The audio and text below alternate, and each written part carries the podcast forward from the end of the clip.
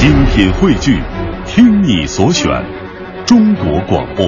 radio.cn。各大应用市场均可下载。好的，北京时间十点三十九分，欢迎各位继续回到 U Radio 都市之声 FM 一零一点八，我是晶晶，我是清源，我们是骚好新势力。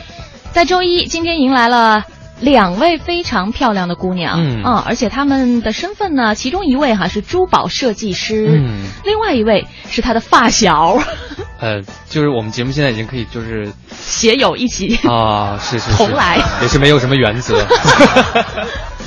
嗯哼，嗯，呃，我们今天这位珠宝设计师哈，他呢自己不但非常的年轻，而且是创立了一个自己属于自己的设计品牌。真的这个这个就高端了哈。嗯，这个真的是我目前人生到这个位置还没有办法去企及的一个事情，你是说哪一部分？就是珠宝设计，你估计 珠宝设计，我是这辈子就没想过了。我是说珠宝本身啊。嗯嗯，对。然后今天请到的两位呢，他们其实也是在做自己的一个一个事业啊。嗯他们俩是发小，是情感的部分，对当然生意上是合合伙人的关系啊。是的。嗯，来，请出一下他们啊，一位呢是可迪，另外一位是凯然。啊，欢迎二位做客我们的直播间，你们好。主持人好，大家好。哪位是珠宝设计师？啊、我是可可，迪是吧？对啊，然后两位是有合作做了一个创立了一个私人定制的珠宝设计品牌，对叫做 Sabrosa 呃这个名字要怎么译呀？呃，它是来自于拉丁文，嗯呃是在其实现在英语里面也有一直有这个词汇，它叫做嗯。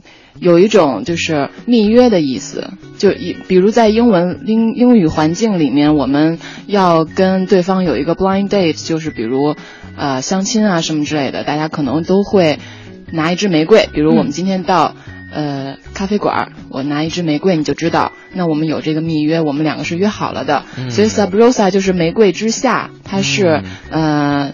在古希腊的时候，长老开会也是在门上要别一支玫瑰，表示在这个大厅里面开的会的所有内容是大家秘而不宣，要互相保密，然后要互相守约的一个事情。嗯所以我们这个品牌名称就来源于这样一个典故。听着还蛮复杂的。你们是和你们的客户之间有秘密吗？是这样的，我哦认为珠宝和它的主人之间是有秘密的。啊，嗯，我们提供的就是这样一个桥梁，能够帮你把你的秘密固化，嗯然后把你的情感通过珠宝来表达，然后这珠宝的私人属性是非常的强的。嗯，可迪做珠宝设计师这个行业有多久了？呃，大概六六七年了，嗯，六七年的时间。对对之前是学设计的吗？对，我一直是在清华大学美术学院学 fashion design，嗯然后毕业之后学的宝石学，然后学的英国呃宝石鉴定协会 FGA 的一个呃鉴定师资格证书。嗯哼，嗯，这个是等于是你本科毕业之后再选定的一个方向哈，宝石的这个部分。呃，研究生毕业之后，哦，研究生毕业之后才来选择这个方向。对对对对，哦，哎，所以有专门的这个珠宝设计这样的专业吗？呃，应有的有的。现在在这个中央美院、在地质大学，然后北京服装学院以及我们学校精工专业也都是这样的，就是做珠宝设计相关的一个一个学习。嗯。嗯，所以如果是这个专业的话，它一定就要涉及到两个部分，一个部分呢就是你要会设计，另外一个部分就是你还要懂珠宝。呃，懂懂材料这是一定的，嗯就是这个宝石是多少硬度，它折射率是多少，它应该切多少面儿，它应该是弧面的还是刻面的，它应该怎么去镶嵌，这都是要有这实际的理论基础的。嗯嗯，所以你你也你自己也会去切割啊之类的这种这种工艺吗？懂，但是不啊用亲自去操作。你只要知道，什么样的工艺可以实现什么样的效果就可以了。对对对啊，嗯是这个意思。嗯，不用真的像那个师傅一样啊，戴着护目镜，然后拿着，我也不知道那那都是有什么样的工具啊？他们如果切割这些宝石的话，哦，那太多了，那太多了。啊嗯嗯，不一不一样的，不同的宝石是需要不同的这个工具，嗯嗯，硬度不一样嘛。嗯，你当时自己怎么会选择了珠宝设计这个方向？呃，因为我我属于就是有一种浪漫情怀，我很喜欢考古，哦嗯然后我发现就是在这个考古文物里面。服装啊或者布匹啊，就可能过了千年就灰飞烟灭了，你挖出来什么都不见了。但是像呃贵金属啊、宝石啊、呃饰品类的东西。然后你挖出来之后，一千年啊、两千年它都不会变的。嗯然后我希望能够通过这样一个更为坚固的，然后耐久性更强的材质来表达很多我的设计思考。嗯所以我就转行，呃，做的珠宝。嗯，会不会跟女孩子本身就对这些啊珠宝啊首饰啊比较感兴趣有关？有有有，我是打小就喜欢宝石。我跟凯然小的时候也问，因为这个事儿有一些那个小故事，可以说这个缘分是从小学时候就奠定起来的。不是小学的时候，你们俩就为了抢一块石头啊？没有没有没有没有，什么故事？嗯呃，是这样，就是那时候我带了一些呃小宝石到到这个班里，然后呢，那个多大的时候？呃大概是几几年级？呃，三年级左右吧。三年级啊，嗯，而且现在讲话是凯然哈，对他俩声音很像。对，九嗯就是八九岁的样子。对对对，对啊，嗯你你八九岁的时候带一堆小宝石到教室是要干嘛？所以凯然同学就对我提出了质疑。啊，凯然，你当时是怎样的想法？生气吗？不啊，当时因为我是就是一直是属于比较理性思维、工科的、哦工科出身的这种，从小就是这种习惯，哦，所以我质疑精神比较强。觉得你带的是真的还是假的？啊，是真的。然后单纯的出于对他真伪的好奇是吗？对，就因为当时就是女孩子嘛，都喜欢这种闪亮亮的小石头。小时候也觉得，就是我我的理性分析告诉我，你家不可能让你这么小一个小孩把这么贵重的石头带到学校来。啊是所以在大家围观的时候，我就那个拨开人群，然后跟他说：“你这东西一定是假的。”那你们俩还现在还有什么友谊？真的是，油已经进了，是吧？所以所以那个可迪他当时对你这个小宝石提出质疑的时候，你心里头有有那个质疑吗？有有担心吗？还是你真的很去不？这到底是真的还是假的？啊是真的啊，是真的哈，真的嗯哦不。是故事是真的还是宝石是真的？都是真的。那然后呢？你你有跟他辩驳吗？你说我这个是真的宝石啊、过了好多年以后，嗯凯然从德国回来，他在德一直在德国学那个呃建筑力学。哦，建筑力学啊，很牛的他，是嗯嗯，很厉害的。然后，呃，回来，然后我们俩 过相隔那么多年再相认，再再聊天，然后他就凭第借那一个问小宝石他 第一个问题就问我，你就告我吧，那当初那石头是真的还是假的？啊，成了一个多年的悬案。对，我说这孩子那么轴啊，然后对呀。我说我告诉你，真是真的，哦。因为我我的二姑她自己家里开的宝石切磨厂，啊，然后其实那些不是什么特别值钱的，嗯。就可能就是什么石榴石啊、小水晶啊，嗯。然后边角料，嗯。然后拿给小孩儿看的，然后嗯。我就带到学校去嘚瑟去了。啊，所以你从小是一个爱现的人啊。呃 不能这么说嘉宾好吗？有礼貌。呃，可以可以可以这么说就是。喜欢把这种自己觉得美好的东西拿出来跟大家展示和分享。对，就愿意分享。我我当时就是把我所有我觉得好看的东西都搁我那桌兜里了，啊，那你也是一个没什么心机的人，特别的，没错。是吧？好的，我们今天请到的呢是呃两个人是发小，也是现在生意上的合伙人啊。对呃，我们是以这个呃呃珠宝设计师的身份来切入的啊，让大家了解一下这个珠宝设计师他们的这个职业是怎么一回事儿。是北京时间的十点四十九分，欢迎各位继续回到骚骚好好新势力，我是清源。我是晶晶，我们今天的两位做客嘉宾呢，一位是可迪，另外一位是凯然，再次欢迎你们。嗯，你好，大家好。哎，我觉得他们俩小时候这个故事其实还真的挺挺另类的。啊一个这么小的小女孩八九岁的时候就已经携带了一些珠宝来到学校和同学们分享啊。嗯另外一位呢，这么小就开始有了这种质疑的精神。关键不是最最奇怪的是，这两个人居然还是好朋友。对，你们俩是因为我觉得对于小朋友来说，那个时候就我带点好东西，或者我觉得你们没有的东西到学校去，就是是一种小显摆的感觉。结果你来质疑我显摆这件事情，我就觉得没有办法忍了。不不，那是一种科学探法。啊科学探讨的 态度。是这个，再跟各位介绍一下，可迪呢是啊、一位珠宝设计师，嗯啊，然后这个凯然呢是建筑力学出身。然后就是一直这个呃，我是做品牌的首席执行，首席执行哈是，然后呢，他们二位来跟我们聊一聊这个珠宝设计师的故事啊。对，我想问一下可迪，就是从那次之后，你是不是对宝石就有一些不一样的感觉了？哦，我从小你会有有有想法说，哎，怎么样去辨别一个宝石是真的还是假的这种想法？因为有人质疑我。对。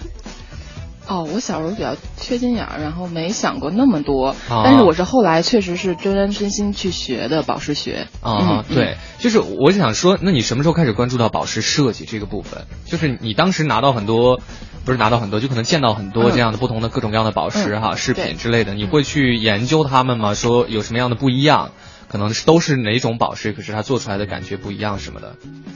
是这样，有一个契机，嗯。嗯，是因为我一直学的是时装设计嘛，上大学的时候，嗯，然后到研究生的时候，我跟我的导师研究方向是影视剧服装设计，啊，然后当时接到一个项目是呃徐克导演的《七剑下天山》，然后他当时想要找我们学校的学生帮他做一些比较新颖的设计，嗯，呃，在这个项目里面，我就发现我对暗器以及啊这个。饰品对服装更感兴趣，就是一些有机关的，然后有秘密。因为当时在明朝是不上武的，所有呃习武的人要把兵器藏起来，嗯，所以这是一个很好的呃切入点去做设计。结果我发现我对这方面的呃感觉特别的多，嗯然后之后我就决定要嗯彻彻底底的去学。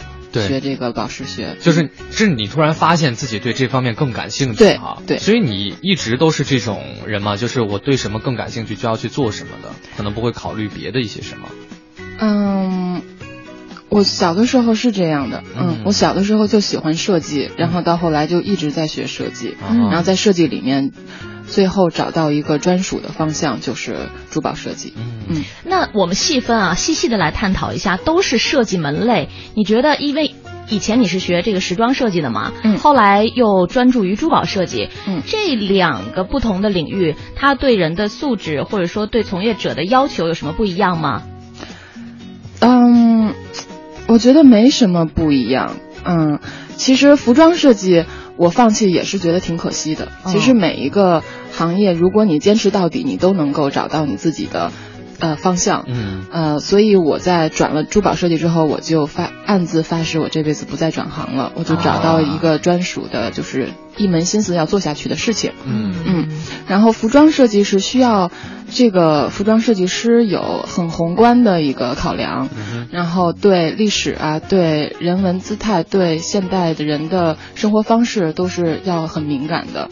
不，所有的设计师都不是闭门造车，他都需要呃对很多方面有深刻的理解，你才能够给人带来更便利，以及能更能代表人呃人性、更能代表人的性格的一些设独特的设计。是，嗯，然后珠宝设计师呢，他可能。更。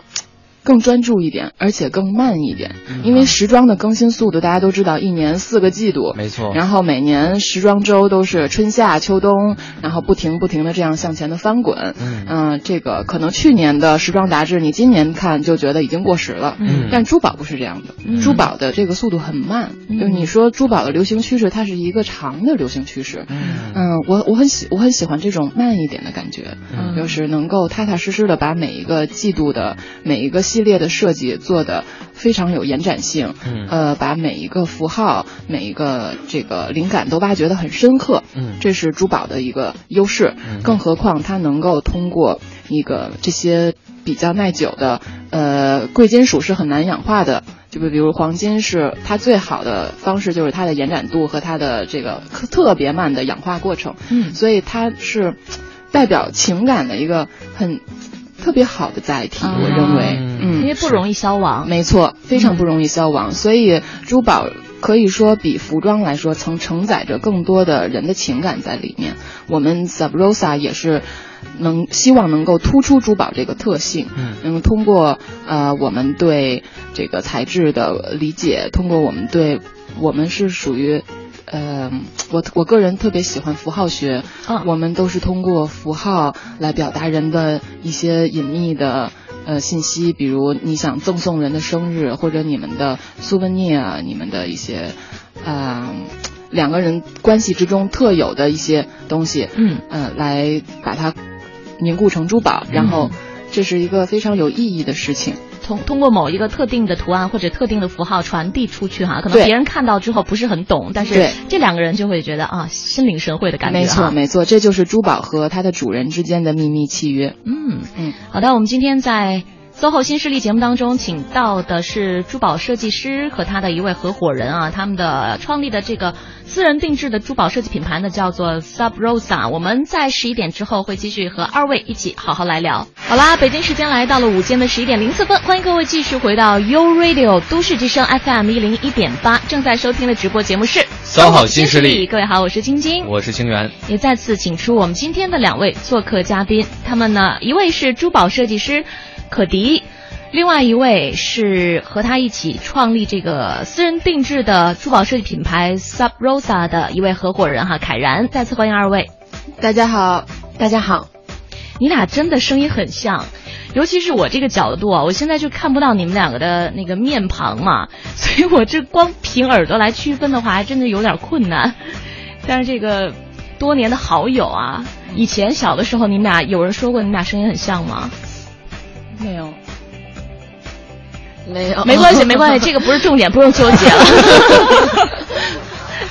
对，我们今天是以可迪的这个珠宝设计师的身份作为一个切入点啊，聊一聊你们的职业故事。对我其实挺想问一下，就是因为你之前讲到是学时装设计哈，嗯。然后转到珠宝这个部分，其实你刚讲那个是就是自己理想的一个部分啊，嗯。就是你想做它，你喜欢嘛？对，可是你那个时候会考虑到现实的事情吗？因为可能在时装设计部分，像你讲已经接到像七件这样的项目来做，可能慢慢慢慢就会一下子就会很好。那珠宝这一块，你当时也有一些可见的一些未来吗？还是也不知道未来会怎样的？嗯，我是下确实是下了一个很大的决心去做这个转行。嗯，在我因为我学宝石学，相当于是完全脱产去中国地质大学去学的这个宝石学，考了一年考十二次考试，哦，一年考十二次啊？，对，考下来很多个证书。哦，然后对于一个我这么一个学艺术长大的小孩儿，然后忽然之间一年之内要接触很多跟物理学、光学。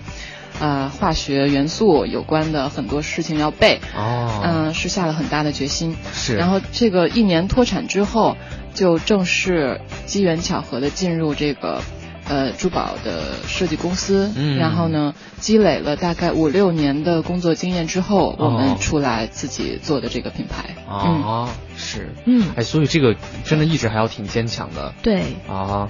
很难啊，一年考十二考。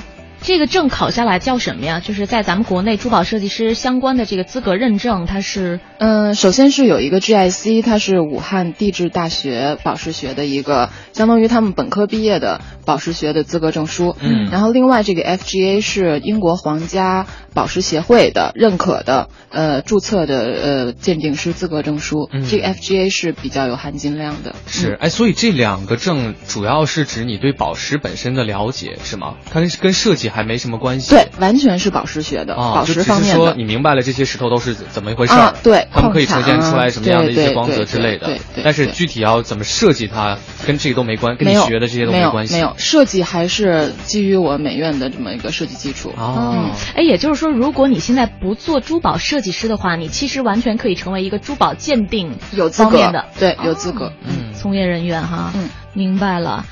嗯、如果要是现在啊，给一些年轻的朋友来分享一些你的经验的话，他们也想成为你的同行，作为呃成为一名珠宝设计师，他们可以通过什么样的途径？是也必须要先从时装、服装设计来学起啊，没有没有，，现在本科有很多好的这个珠宝设计专业，嗯。嗯呃，像中央美院的，嗯。然后这个刚才我说到北服，还有中国地质大学的，这是中国比几几个比较有名的，然后师资力量很比较强的，嗯。这个呃还有北工大也有，然后国外呢，像呃，我有一个朋友，他是从。嗯，英国圣马丁设计、设计院校毕业的，嗯这个宝石学的，然后也有呃一反正一些国外的院校，呃，宝石学的，呃，珠宝建珠宝设计的学科也是很很好的，嗯都是一个很好的途径。我还挺好奇，你们在学习的过程当中，尤其是学习珠宝鉴定的这个过程当中，嗯通过一些什么样的手段和方法呀？就真的会看很多真的很稀缺、很名贵的这些对。标本都很贵。哦，嗯，所以是看到实体哈。看到实体，因为我们要做一一个很很大量的呃习题，叫做未知鉴定。嗯哼，未知鉴定就是老师在台前放一百多颗石头，你一盒一盒往回拿，然后根据它的各项属性来判断它到底是什么石头。哦，会不会有一些其实是很相近的？当然了，非常多啊。那你们最终考试应该有一个容错率吧？就是大概你你对多少就可以算通过？呃，是这样的，这个为什么说 FGA 的含金量很高？因为它 B 以下就是不及格，B 以下 B 以下就是不及格，就是哦你要么得 A，要么得 B，、哦然后 C 以后就是不及格了。啊，所以它它包括两个考试，一个是理论考试，一个是呃实践考试。嗯哦就是实践考试就是鉴定，嗯然后理论就是一些很多的理论的知识的一个一个考察。嗯，对，那就让我想到了那个咖啡对品鉴师。对对，我也是。哦。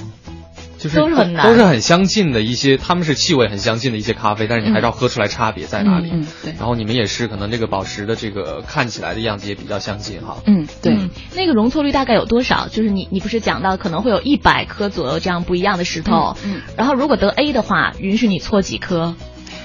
啊，到考试的时候就可能肯定不会没那么多了。嗯考试的时候，呃，它分几个，一个是呃原石的鉴定，原石的鉴定它可能是大概五六颗的样子，嗯然后这里面反正最终你的错不能超过百分之二十五，嗯嗯，所有的鉴定下来不能超过百分之，否则就不及格了。对，否则就不及格了。嗯，也是很难的，很不容易的。对，呃，后来你们两个在一个什么样的机缘巧合下，就开始想到说，哎，我们可以一起来做一个这个品牌，因为毕竟只有可迪是学习这个专业的，是珠宝设计师。那对凯然来讲，你之前所学的，刚才也跟我们介绍哈，一直都是工科出身，学力学啊，这怎么想到回来跟可迪一起来创业呢？呃，因为我其实，呃，我我大概回国有五年左右的时间了。呃，我本身专业是力学，回来以后发现国内的力学行业的就是行业情况跟国外还是有很大区别的，所以并不是很适合我个人的情况。嗯所以我等于从回国的时候就开始准备想要呃转换自己的专业，然后去做一些自己想做的事情。所以我最开始是从呃建筑建筑项目管理开始，哦就是重新入手。嗯所以后来就一直在就是项目的专业管理资格的这个，就是考了一个 PMP 的项目专业管理资格证书，美国的，然后呃在项目管理的这条路上一直在走，做过 IT 的项目管理、建筑的项目管理，然后呃包括流程管理、包括技术管理，呃我自己其实也尝试过很多其他的就是领域，因为像我我分析自己的情况，就是我可以去。就是筹建一件事情，然后去运作一件事情。嗯但是我需要一个在自己本专业里面非常就是专业非常优秀，然后非常有想法，做得很好的人嗯来跟我合作。嗯所以我就是最后挑选的，就是也是经过了一批挑选，然后正好也是机缘巧合，然后那个时候可迪跟我说，嗯，我觉得现在是出来做的时候了，然后他给了我一些理由，嗯然后我们其实就是花了。他给我打了个电话，然后我花了两天的时间去想，因为当时我在一个比较大的企业里面做，然后呃两天之后我跟他说我可以辞职，然后我可以出来，我们两个人一起做这个品牌。我你只考虑了两天的时间。对，两天，然后我们花了一个下午，在一个咖啡馆里面写了一张纸，上面写好了我们所有的，呃，就是上游途径、下游途径，然后我们的客户、我们的品牌、我们所有的东西，然后我们那张纸现在一直留着，准备裱起来。是。啊一个创业时期的见证。对，所以这两天里，如果说有最纠结的事情的话，你考虑最多的是什么呢？我其实没有考虑太多这个事情本身，因为我跟可迪其实一直都是关系非常好的朋友，嗯所以我对他的这个就是行业也一直有所耳闻。然后虽然没有像就是自己准备加入的时候那么清楚的了解，但是大概情况还是知道的。嗯然后对他个人的情况、他的性格、他的所有的这个专业性、他的热情，这个我很看重，嗯就是非常的了解。所以在这方面，其实我没有太多考虑。对我考虑的主要是怎么说服家里人。是这样，哎，所以因为可迪是设计师嘛，啊，虽然你是工科出身，那他会不会也是给你看到一些他的作品，你会觉得，嗯，真的很好？呃，可迪是第一，我是看过他以前的作品，嗯，再有一个就是可迪其实有一个特别有感染力的地方，嗯，就是他是一个对他自己从事的专业热情非常高的人，嗯，而且他的这个热情是，呃，从小可以说他对他的热情从一而终，就是我。我所有的同学里面，可迪在我小学毕业的同学录上写的志向就是要当设计师，这是唯一一个实现了儿时梦想的人。是，对，所以你还记得你自己的吗？科学家，物理学家啊，是吗？所以他也是在学物理方面的力学。对我放弃了，最后还是被可迪说服了。啊，对，呃，你一开始之前是懂珠宝的吗？我不懂，不懂珠宝。嗯嗯。那有担心过吗？就我可能对我们要即将营销或者是运营的这个产品，并不是十分的了解。呃，我是花了一，就是花了这一个下午，包括我们去讲这些就是品牌运作的事情怎么起步以外，我去跟可迪详细了解了一下，到底这个事情里面，你告诉我有几大板块的事情要做，然后有哪一些部分是需要你。就是你需要我来做的，然后我要去评估我自己是不是能胜任你需要我做的这块事情。嗯，然后在嗯，因为可迪一直在跟我讲说，呃，你进入这个行业第一天，你就是这个行业的专业从业人员，所以你就要以专业从业人员的呃，就是这个要求来要求自己。嗯，所以我也一开始经历过一段比较就是比较纠结的时间，就是比如说我在跟一些客人打交道的时候，然后我可能对某些东西的名词不是非常的熟悉。对啊，然后我在去问可迪的时候，可迪就会像那个那个师傅一样批评我说：“ 这个你都还没记住，怎么去谈客户？”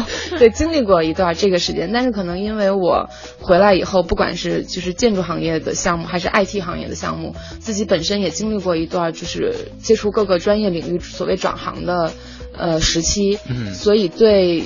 自己的在某一行业里面的落落地能力还是有一定信心的，所以没有太担忧过。嗯，好，两个好朋友呢决定开始一起创业了啊。呃，我们稍后啊要好好的和二位来聊一聊，为什么会选择做珠宝的这个高级私人定制？因为在我们看来，珠宝本身好像不是特别大众的消费品啊。你们当时是怎么完成这样的一个目标设定的？北京时间的十一点十八分，欢迎各位继续回到 SOHO 新势力，我是清源。大家好，我是晶晶，赶紧请出我们今天的两位做客嘉宾哈，一位是可迪，另外一位是凯然。呃，刚刚那个问题真的很想，人家刚准备说大家好呢，你们好，主持人好，好配合啊。对，呃，两位术业有专攻的好姐妹，然后最后呢是一起决定来合伙来做一个事情哈。对，呃，讲到这个珠宝设计，我又想问一下可迪了，就是它跟服装可能还不大一样的一点在于，时装本身的那个成本好像不是很高，对啊，就是。怎么讲？就是你反正做的，就是你个心理压力应该不会特别大。会不会设计珠宝的时候会有这方面心理压力？因为觉得那个成本原材料就会很贵。会会会啊！我给你讲一个特逗的故事。最早有一个非常著名的钻石，啊，叫做霍普钻，大家都知道。这颗钻石当初发现的时候，它是一颗原石嘛。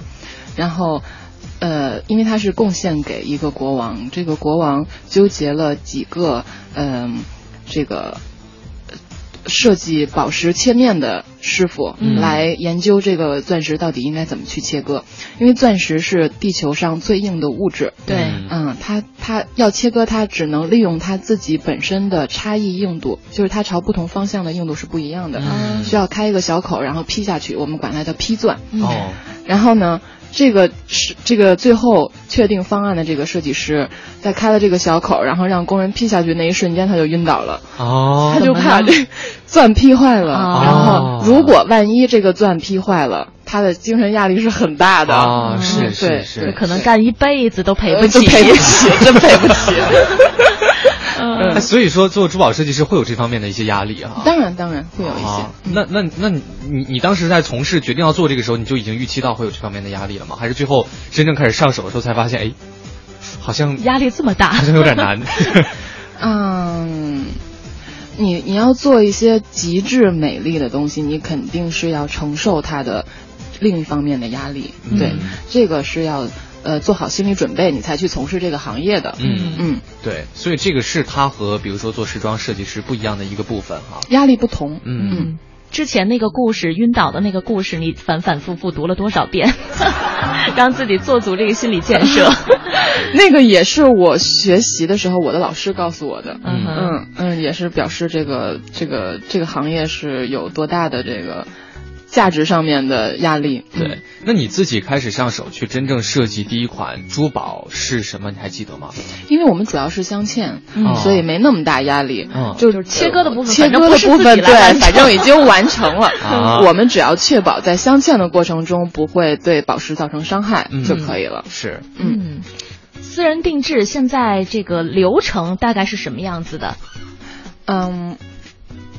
呃，我们是这样，因为我们的品牌其实核心还是在于讲珠宝和故事。嗯，就是我们除了珠宝以外，我们其实每个客人都是有一个就是定制这个珠宝的原因的，我们会把它写成一个文字性的故事，然后一块送给客人。哦，所以我们会嗯，在跟客人就是客人找到我们之后，我们会先跟他做一些就是情感层面或者个人层面上的沟通，嗯，像朋友一样。嗯，然后我们会有专门的客服人员去跟他们进行交流。嗯，然后，呃，我们从这个人的性格、他的喜好、他的故事里面去梳理出最适合他的那一个设计来。我们会提供三版设计方案给他。嗯，然后我们当然这个在签了设计合同以后，然后我们呃这三版是呃三版设计都是草稿，然后客人会从这个三版草稿里面挑一个他最喜欢的，然后我们进行深化。嗯，深化之后我们会出可以就是交付给呃工人师傅的这个。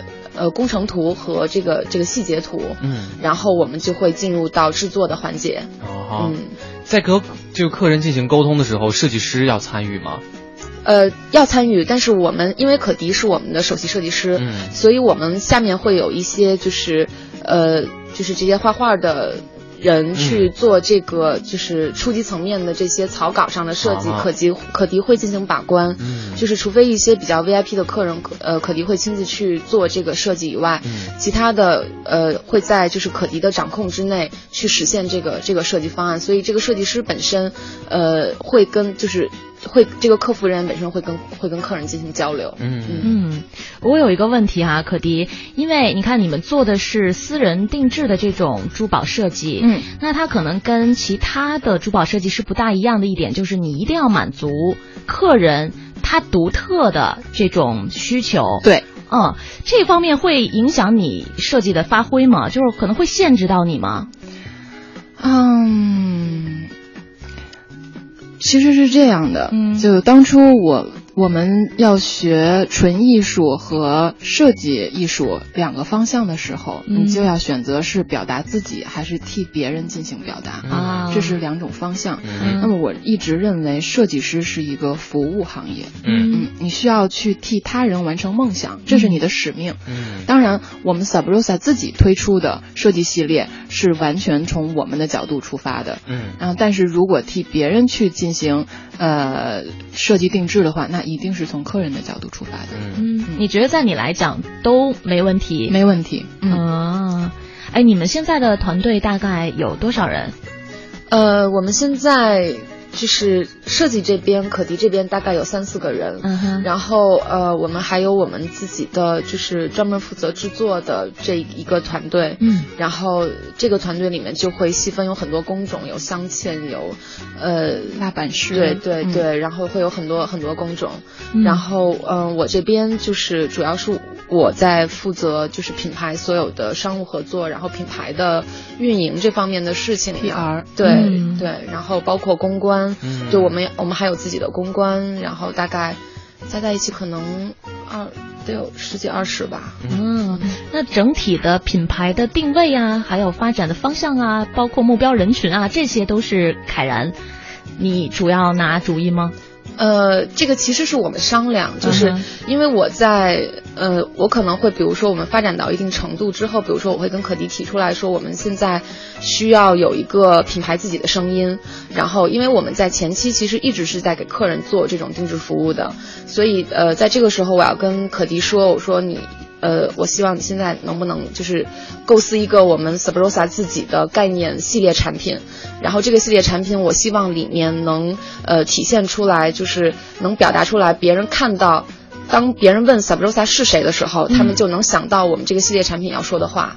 然后我可能会在这个层面上去跟他交流，然后他会去具体把这个概念产品实现。嗯，然后包括可能比如说在刚才就是主持人说到的这个客人定制的呃作品里面，到底有多少设计师或者品牌的成分在里面？嗯，因为做定制品牌，我们最开始的迷茫也是很难抓出自己的风格。对，因为我们要满足客人的需求。嗯，所以我们现在的解决方案就是我们有我们自己的标志性符号，我们要把我们自己的标志性符号融在每个给客人做的定制作品里面。嗯，就是不管客人的这个风格它是什么样，当我们有一个大体我们自己的风格，嗯，就是我们是走 Art Deco 路线的，然后我们在客人满意的这个设计方案的前提呃情况下，我们会在比如说一个戒指它的可能就是戒指的背面戒托的上面，或者是做一个镂空的，我们就是跟我们自己这个符号有关系的一个图案设计，嗯，或者是就是把这个元素融在里面，嗯，这样也会有一个相对来说比较统一的风格，嗯，就是这些东西是可能我会更多的去看到品牌路走走在这条路上的问题，嗯，然后我们希望把它往哪个方向去引导，嗯，然后我再去跟可迪商量，然后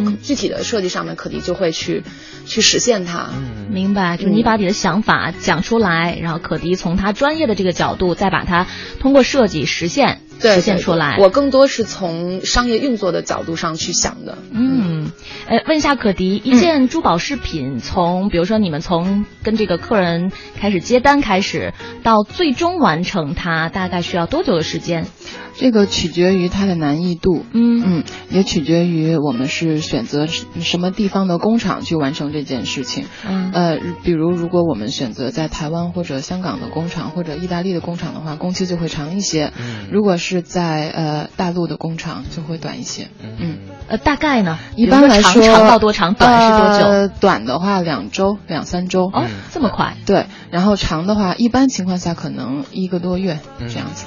哦，也就是说，如果要是大家有一些比较特殊的需求哈，想要定制一款珠宝的话呢，就需要至少，呃，大概一个月左右的时间吧。啊，对对对，要给你留出这样的一段期间哈。是，好的，非常开心，今天和二位一起来聊一聊珠宝设计师以及他们创立的这个珠宝设计品牌哈 Sub Rosa 的故事。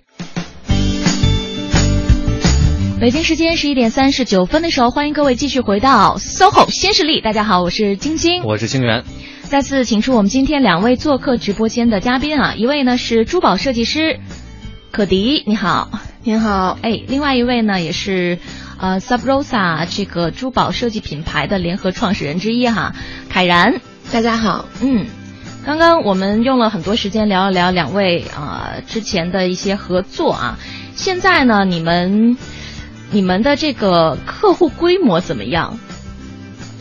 客户规模是没、嗯、没有做过太多的计算。我们大概去年就是一四，去年一四年吧，嗯，大概一四年这个自然年里面接单在接近一百单左右。哦，嗯，哎，那这样的一个数量的话，对于设计师来讲，我觉得还挺多的，因为。诶，可迪刚才讲到了哈，你可能设计一件作品的时候，需要花挺长的时间或者很多的心力，要了解客户的故事啊，要融入自己的创作啊等等。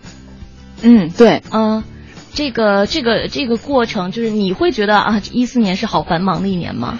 啊，没有，其实很多事情是交错的，何况我们也有设计团队，嗯，然后很多有我去做这个指导，然后呢，呃，呃，VIP 客户有我亲自去做的研究，其实这个过程还可以，还可以，嗯，我想问一下，就是珠宝设计它最难的地方在哪里，或者你最看重的是什么？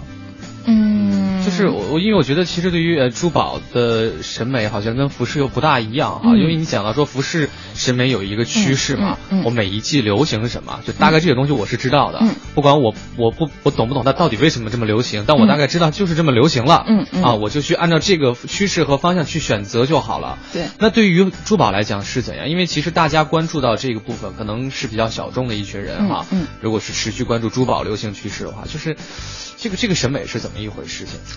其实珠宝流行趋势不是很明显。嗯、其实珠宝在中国现在可能更明显的是收藏趋势啊。对，就是呃，大家开一开始从戴比尔斯进入中国开始，这个给大家洗脑说钻石恒久远，一颗永流传之后，大家逐渐开始认识到。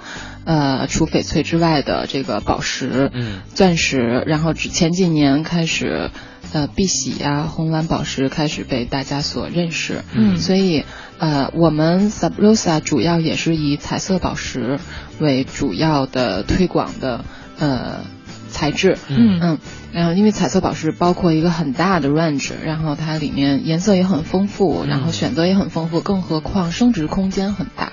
啊，对，这也是出自我本人的这个呃珠宝鉴定师的这个资格的一个呃专业特性，嗯，所以能够为客人提供这样的服务，就是我可以告诉你什么样的石头，在我们的专业预测里面，它将来未来半年或者未来一年或者未来几年之后，它会有一个什么样的价值上的提升。嗯，那你们所做的这些啊，就是这些产品哈，呃，最便宜大概是多少钱？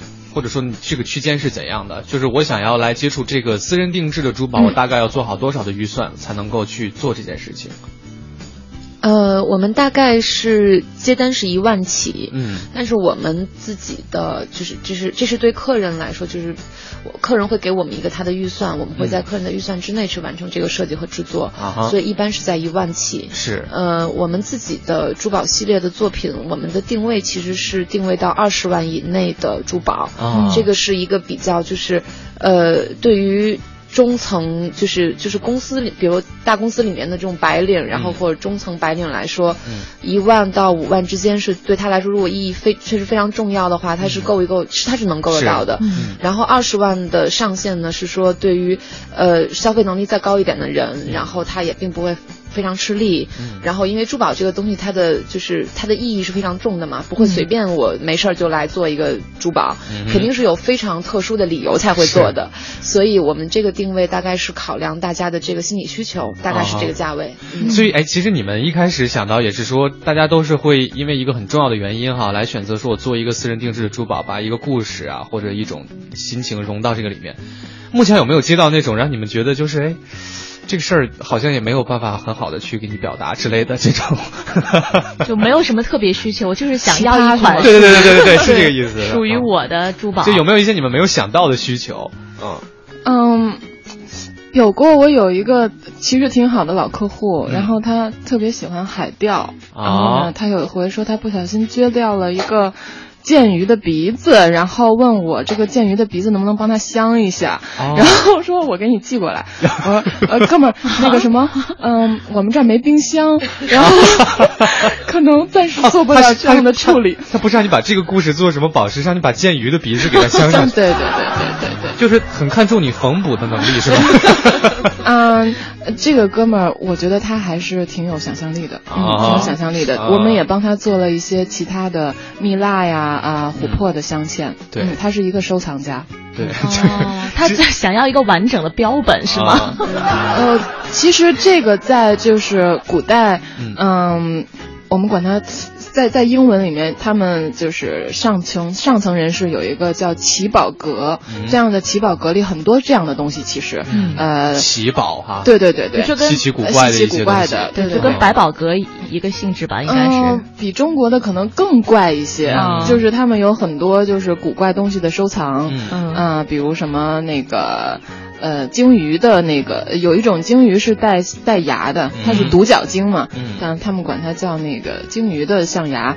然后有那种，呃，这些的收藏都是挺正常的。嗯嗯，很有意思的一个故事哈。对，北京时间的十一点四十八分，欢迎各位继续回到 SOHO 新势力，我是清源，我是晶晶，也再次请出我们今天的两位嘉宾哈，珠宝设计师可迪以及 Sub Rosa 这个啊私人定制的珠宝设计品牌。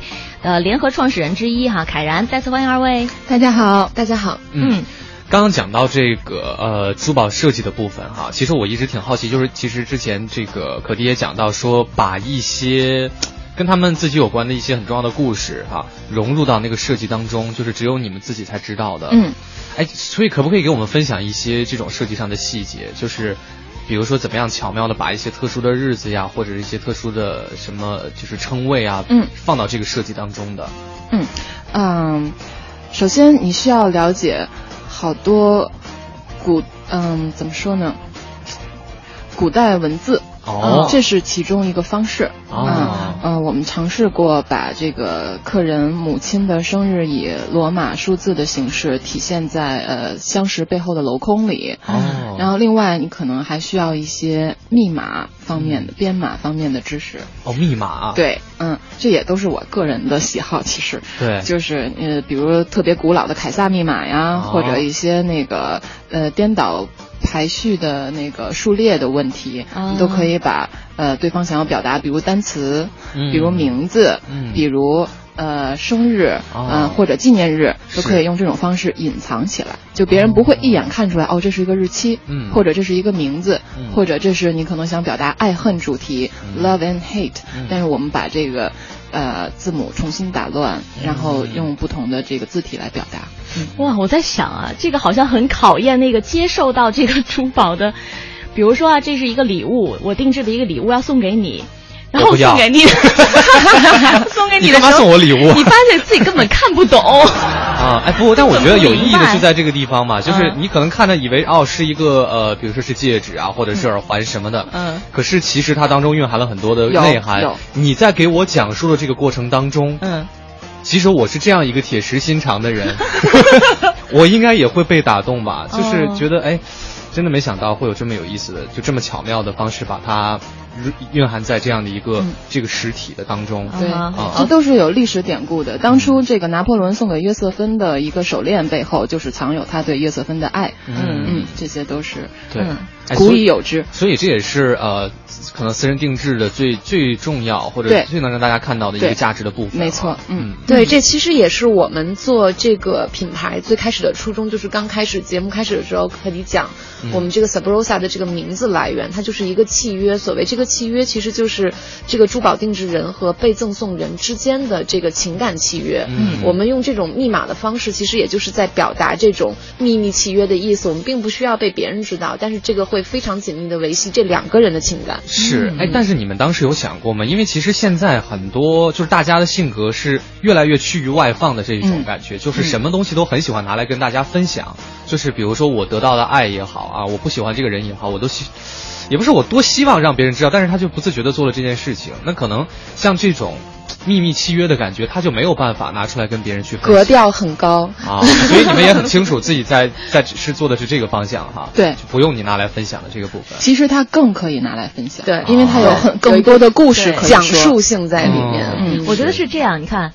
他带着这件珠宝，谁都会看得到，嗯。啊，但是不一定谁都了解其中的内涵和意义，嗯，所以他只要可以让别人看到，其实就是已经达到了这个珠宝存在价值的一部分的含义，一部分的意义了，嗯，然后另外那一部分，就像刚才可迪讲到的是，它其实反而更可以拿出来说，我这个和其他的普通的珠宝还不一样，还有什么样的故事可以告诉你？等等，嗯，哎，我想问一下，作为珠宝设计师啊，和你们的真正制作。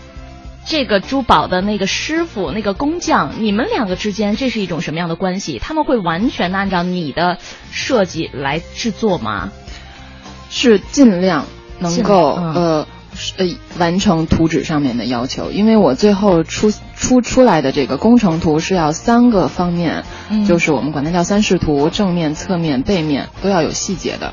然后尺寸是一比一的，所以呃，在跟沟呃师傅沟通的时候，他就会提出来这里那里要做什么样的处理。嗯。然后我们的第一步是雕蜡板，在蜡板的时候，其实就是一个实物上的沟通了，就是你可以拿着这个三这个立体的东西去跟师傅沟通，说我这个表面要做什么，然后这个曲线哪里还要改一下，是这样。嗯。所以也是尽量的来还原出这个设计师想要达成的这个效果。对，就是设计师绝对不是光画图的，设计师是要对成品负责任的。嗯，所以就是外面很多人都误以为说服装设计师啊、珠宝设计师就每天只是画画图而已，其实并不是的，他需要对工艺啊各方面都有所了解，并且对产品最终呈现的样子负责。嗯嗯，你平时会有一些什么样的个人喜好来帮助自己？找到创作的灵感吗？和好朋友聊天儿？嗯，嗯，我我是比较喜欢看书，嗯呃，我特别喜欢看各种就是跟迷就是神秘主义科学有关的东西，啊比如炼金术啊、符号学呀、古，嗯。呃，前不久在研究埃及的圣书体，然后最早我们之呃一四年出的那个系列的珠宝也是跟北欧文字如尼文有关，嗯。嗯，哎，你觉得是你个人喜好来决定了你们的这个品牌的风格和特点，还是因为呃，这个凯然讲到了说，哎，我觉得现在市场上我们要是把自己的呃一些 很很隐秘的这种有契约性质的设计融入到作品当中，可能会更有市场，然后你才去研究的这些。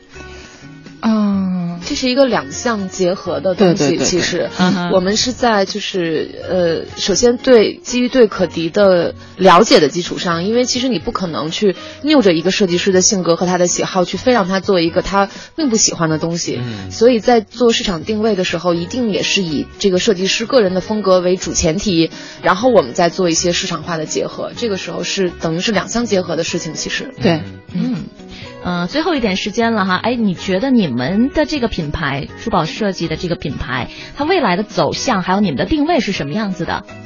嗯，我们现在发展其实我们在三里屯那边有个专柜，嗯然后这个是我们去年做的一个比较呃大的突破，就是我们在尝试呃不以这个就是线下线下并没有这种存货性的销售的这种方式，我们即使有专柜，也只是做接受一些预定的，就是客人定制的这个需求。嗯然后这个其实是一种经营上的尝试，然后我们呃今年可能会。